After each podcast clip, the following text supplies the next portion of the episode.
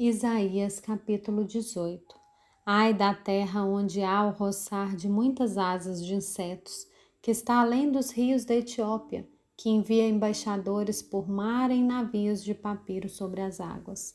Vão, mensageiros velozes a uma nação de homens altos e de pele lustrosa, a um povo que é temido pelos de perto e de longe, a uma nação poderosa e esmagadora cuja terra é dividida por rios, todos vocês, habitantes do mundo, os moradores da terra.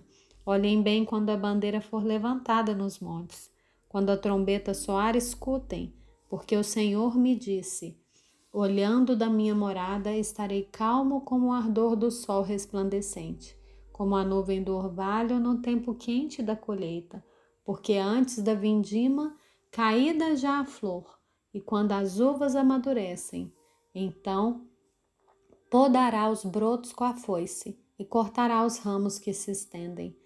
Todos serão deixados para as aves dos montes e para os animais selvagens.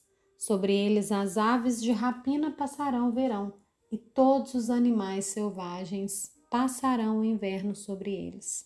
Naquele tempo será levado um presente ao Senhor dos Exércitos, por um povo de homens altos e de peles lustrosa povo que é temido pelos de perto e de longe, por uma nação poderosa e esmagadora, cuja terra é dividida por rios.